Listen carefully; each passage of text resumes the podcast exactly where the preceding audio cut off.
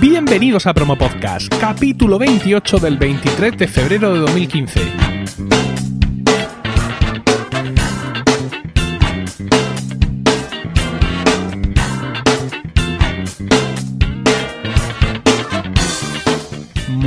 Buenas, mi nombre es Emilcar y esto es Promo Podcast, un podcast ciertamente inusual porque en el feed alternamos promos puras y duras de diversos podcasts con estos episodios del podcast en sí, donde vamos a hablar de podcasting, porque no hay nada que le guste más a un podcaster que hablar de podcasting. Con la única excepción de Supera la afición, en este podcast siempre hemos mantenido la cruel norma de que solo uno es el entrevistado. Eso ha llevado a horribles y densísimas situaciones en los podcasts en los que son dos los integrantes. Pero bueno, uno tiene su corazón, no, soy de piedra, e intento en la medida de lo posible traer también a Promo Podcast a esa otra mitad que se quedó descuajada la otra vez. Ah, siempre y cuando también es cierto esa otra mitad tenga algo interesante que contar, claro. Y este es sin duda el caso de nuestra invitada de hoy, Teresa, más conocida como Honky Miss en Twitter. La otra mitad de Invita a la Casa. Buenas noches, Teresa. Hola, buenas noches. Bueno, ya tuvimos aquí a Jan Bedel y realmente me siento muy honrado de tenerte eh, aquí con nosotros. Bueno, la honrada soy yo, que no me lo esperaba, la verdad. Bueno, como he dicho al principio, mm, eh, no estás aquí por, compensar, sino porque realmente tienes cosas eh, importantes que contar, ¿no? En este caso, tu propio podcast que se llama Ven que te cuente y que nos vas a explicar de qué va. Pues sí, aparte de ser el 50% de Invita a la Casa, tengo mis historias independientemente. Y la última es justo Ven, ven que te cuente. Es un podcast que lleva tres episodios y es un poco un spin-off de otro que tenía antes, que era Dímelo al oído. Entonces, bueno, yo me tomé un respiro con Dímelo al oído y pensé darle una vuelta y al final, en vez de una segunda temporada, apareció Ven que te cuente. Efectivamente, como mencionas, es una suerte de, spin-off de Dímelo al oído, es un poco el mismo estilo de, de podcast e incluso en, estos comienzos eh, hacen muchos guiños a los oyentes de ese podcast anterior. Por ejemplo, en un momento dices que voy a seguir leyendo cartas de las amistades peligrosas y allá te entiendas tú con lo que es eso si no sabes lo que es, ¿no? entonces, eh, entonces si, si está todo tan integrado, aunque bueno, en los primeros episodios explicas que este dímelo al oído Mm, tiene algunas cosas distintas, intentas tener una periodicidad, intentas emitir en directo, decir hay algunas cosas que son distintas, pero si básicamente es el mismo podcast, ¿por qué no seguir con el mismo ¿Por qué crear uno nuevo? Pues verás, yo creo que como que me estanqué en varios sentidos, con dímelo al oído. Eh, el horario que yo le puse era muy bonito sobre el papel, ¿no? Que yo quería darle un toque nocturno, de complicidad con el oyente, eh, no sé que no conseguí, o sea, esa complicidad no se hizo. La gente lo oía pues cuando lo quería oír, hice directos en los que no entró nadie al chat ni a participar y como que me vi un poco desanimada, ¿no? Como que a mí me cuesta mucho trasnochar, era un sacrificio para mí hacerlo de noche y no le veía salida. Entonces dije, bueno, a ver, también mm, el hecho de que no hubiera periodicidad en Dímelo al oído, que yo lo hacía cuando me apetecía, también era un fallo. Y entonces ahora lo voy a hacer cada jueves de tarde, sin una hora fija, pero en la franja de 6 a 9 de la noche. Y yo creo que eso le va a dar también más solidez. pierde la parte esa de la noche, pero bueno, mantengo lo interesante que, que es para mí las lecturas eh, hablar de libros que me gustan, aceptar peticiones y eso, peticiones del oyente y leer cosas que la gente le apetece escuchar, porque es un podcast, una, idea que me gusta, entonces como para eliminarla, no. Intentar que tenga más tirón y no sé, y que cuaje algo mejor, pues esa es, esa es la idea al hacer el cambio.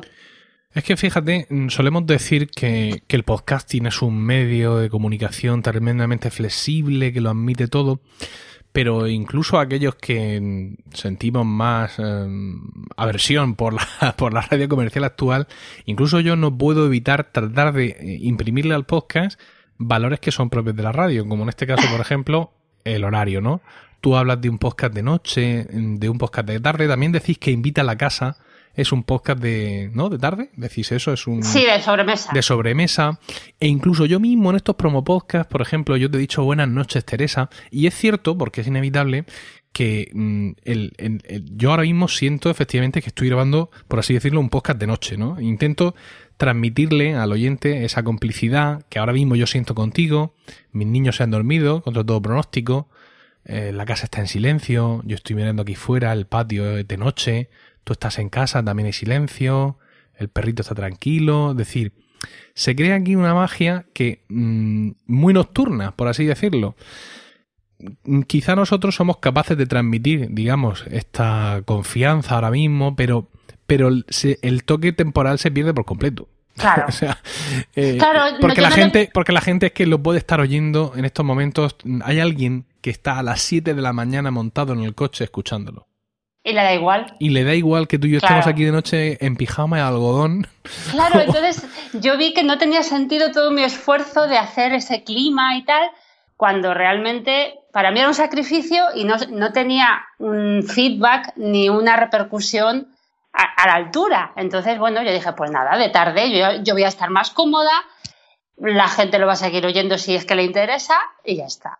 Y por eso lo he cambiado. Bueno, ¿y cómo lo llevas? Son tres capítulos solo, pero mm, ya habrás recogido ya a tus antiguos oyentes que estaban por ahí desperdigados. Bueno, todavía no mucho. Mm, tengo pocas escuchas, la verdad, pero bueno, yo estoy contenta porque le he cambiado también un poco el tono. Yo creo que ya mi forma de expresarme por la tarde es diferente, lo que tú decías de los horarios, que a mí me marca muchísimo. Quizás porque también me viene de, mi background, ¿no? Yo estudié periodismo y trabajé en la radio una temporada y tengo pues ese tipo de vicios todavía a pesar del paso del tiempo. Y creo que si escuchas un dímelo al oído y un ven que te cuente, mi forma de hablar y de dirigirme al oyente también ha cambiado, ¿no? Tengo un tono más diurno. Sí, en eso no te lo puedo decir porque yo, yo he escuchado varios dímelo al oído, pero claro, yo hoy me he escuchado todos los ven que te cuente. Ya. Con lo cual estoy ahora mismo. Saturado. no, estoy como una cinta de cassette que le han grabado encima. Quiero decir que no me queda ni rastro de, lo anterior. Ah, mm, vamos a hablar de un poco del contenido de, de Ven que te cuente y vamos a empezar hablando de mí. Ah, qué maravilla, porque Emil Cardelli esta mañana lo decía, es un poco pues, de actualidad de Apple, muy poco de actualidad del, resto de tecnología, porque no me interesa personalmente, y también mucho de lo que yo estoy haciendo, ¿no? Es decir, si yo he pasado una tarde editando fotos, he pasado una tarde montando vídeos, he pasado una tarde configurando la VPN de no sé qué demonios, pues al día siguiente lo cuento, porque es lo que he estado haciendo. ¿Te pasa eso también con Ben que te cuente? Es decir, la literatura que nos transmites, los textos que nos lees, ¿Eso forma parte de tus lecturas habituales o es algo que preparas para el podcast? Eh, totalmente es parte de mi vida. Vamos a ver, por ejemplo, el libro de las amistades peligrosas, que empecé a leer en Dímelo al oído, es un libro que a mí en su día me gustó mucho. Vi que el formato de las cartas se ajustaba al tiempo que duran los programas y lo he leído porque me gusta a mí. Eh, otras veces leo textos míos escritos. Eh, pequeños relatos que también se ajustan temporalmente. Mm, tengo previsto en, en, Ven que te cuente una novedad respecto al otro, que es comentar eh, libros que yo lea. O sea, si estoy leyendo uno que me está gustando, pues comentarlo y leer un trozo.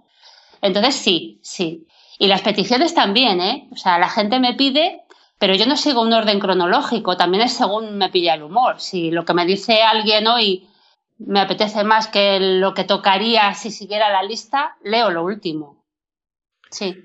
Ven que te cuente es, digamos, podríamos decir que es un micropodcast, ¿no? Aunque su duración evidentemente va a variar en función de, la literatura que haya delante del micro, pero va a estar entre los 7, 10 minutos y además parece que es un formato que te queda muy redondo, ¿no? En el que te sientes muy cómoda. Sí, sí. Entonces, ¿podría, ¿podríamos decir entonces que el hecho de que Invita a la casa dure dos horas es todo culpa de Jan Bedel? Mm, eso, a ver. No, está aquí él ahora mismo, quiero decir, puedes aprovechar para decir lo que sea, porque cuando lo escuche esto ya, será demasiado tarde. A ver, yo me muevo mucho mejor en, el formato corto, evidentemente. De hecho, me he puesto límite como muchísimo que un ven que te cuente pueda durar 20 minutos, como una barbaridad. Eh, Jan Bedel tiene mucha más cuerda que yo en ese sentido, o sea, está claro.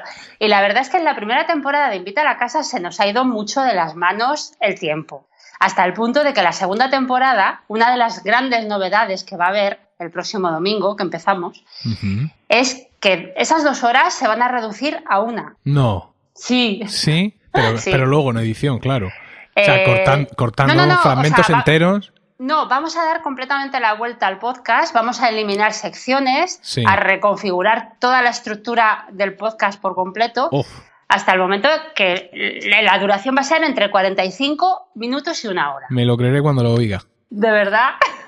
sí. Bueno, vamos a aprovechar tu comentario para hablar un poco de, de Invita a la Casa. Y yo debo, debo de, en estos momentos descubrirme entre vosotros y, aplaudiros, ¿no? Ponerme en pie y aplaudiros, porque sois unos auténticos genios. Es decir, eh, habéis dado una lección de podcasting para todo aquel que le haya querido tomar. Estáis sin grabar un montón de tiempo. El último podcast fue el 14 de diciembre. Pasa enero, no grabáis nada. Pasa febrero, no grabáis nada. Y claro, decís, ¿y ahora qué hago? ¿Qué? Dice, no, no, espérate es que comienza la segunda temporada. ¡Ah! Y encima todavía retrasamos un poco más y empezamos en marzo. O sea, esto es de ponerse de pie, ¿no? O sea, es, un, torear al oyente espectacular. me lo he apuntado, perdona, perdona, me lo he apuntado, me lo he apuntado en mi, libreta de trucos de podcasting. Y esto va a un capítulo de, podcasting, así lo hago yo, de mi libro, va en la, en la próxima actualización. Lo de, y de pronto digo, no, no, es que es la segunda temporada, oiga, por favor. A ver. A ver. Esto no es una táctica de marketing, en serio. Necesitamos con sus promos, con sus promos y todo, con sus promos. Por supuesto, tenemos tres promos, una conjunta y dos individuales. Efectivamente, las escucharemos por aquí en, Promo Podcast durante, durante esta semana, pero incluso con sus promos, es decir, para que parezca más todavía que estaba planeado. Claro, estamos de vuelta. No, necesitamos una pausa. Eh, precisamente, por ejemplo, el tema de la duración eh, había era una cosa que sabíamos que íbamos a cambiar y nos ha venido muy bien refrescarnos un poco, parar y sí, hacía falta. Si no, hubiéramos hecho programas peores y esa no es la idea. Hay que disfrutarlo y que el resultado se note. Bueno, eh, vamos a hablar un poco de tu, de tu manera de grabar. De, grabar, eh, ven que te cuente, ¿no? Porque este es un podcast, digamos, eh, casero que haces en casa, lo grabas directamente en la consola de Spreaker, y directamente con unos auriculares de, de, smartphone, ¿no? Es decir, no, no usan ningún tipo, no ya de mesa de mezcla y, con sus micrófonos, etcétera, sino ni siquiera un micro USB mm, sino que esto es directamente con, los auriculares del iPhone. Es una manera, digamos, de, desnudar el contenido, ¿no? El, despreocuparte. Estos son unos, recursos mínimos, son muchos, muchos podcasters lo hacen así, quiero decir. Usan los recursos mínimos, no te complicas con este tema que te puede resultar adverso y así te puedes centrar en el contenido. Pues sí. A ver, por un lado, las dos cosas. Mira, técnicamente yo soy muy patosa. O sea, eso lo asumo y es así. ¿Que podía aprender? Pues sí. Pero es que eh, el contenido, mi forma de plantearme el podcasting es muy radiofónica. Entonces yo todo lo que hago son falsos directos. Yo lo hago del tirón, mezclando las músicas en la consola de Spreaker, yo sola y pues eso, como si fuera un directo. Bueno, pero, pero está muy bien, quiero decir, mm, aquí al más pintado le tiembla la mano a la hora de, meter un corte.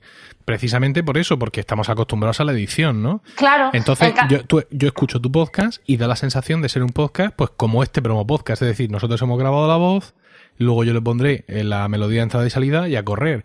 Y en el tuyo, o sea, incluso metes una micro autopromo de cortinilla, ¿no? Casi al final, eh, soy Honky y estás escuchando, me parece. Sí. Ven que te cuente y todo eso es sobre consola y a tiempo y sin ningún segundo. Sí, sí. es que mientras que, la, muchacha, que la muchacha estudia periodismo y ya trabaja en radio, ¿no? Mientras estoy, mientras estoy leyendo el relato correspondiente, estoy con el rabillo del ojo preparando la mini prom, el, lo diré, la... Sí, sí, la cortinilla, ¿no? La cortinilla, exactamente. La cortinilla por un lado y luego la, sintonía de terminar también la, preparo mientras la otra termina. La verdad es que demasiado bien me sale para las virguerías que hago, sí. Bueno, he de decir que yo soy un fan de, un buen micro en condiciones. yo te animaría a que dieras ese pequeño salto de calidad, pero ya simplemente por la cosa de hacerlo todo en.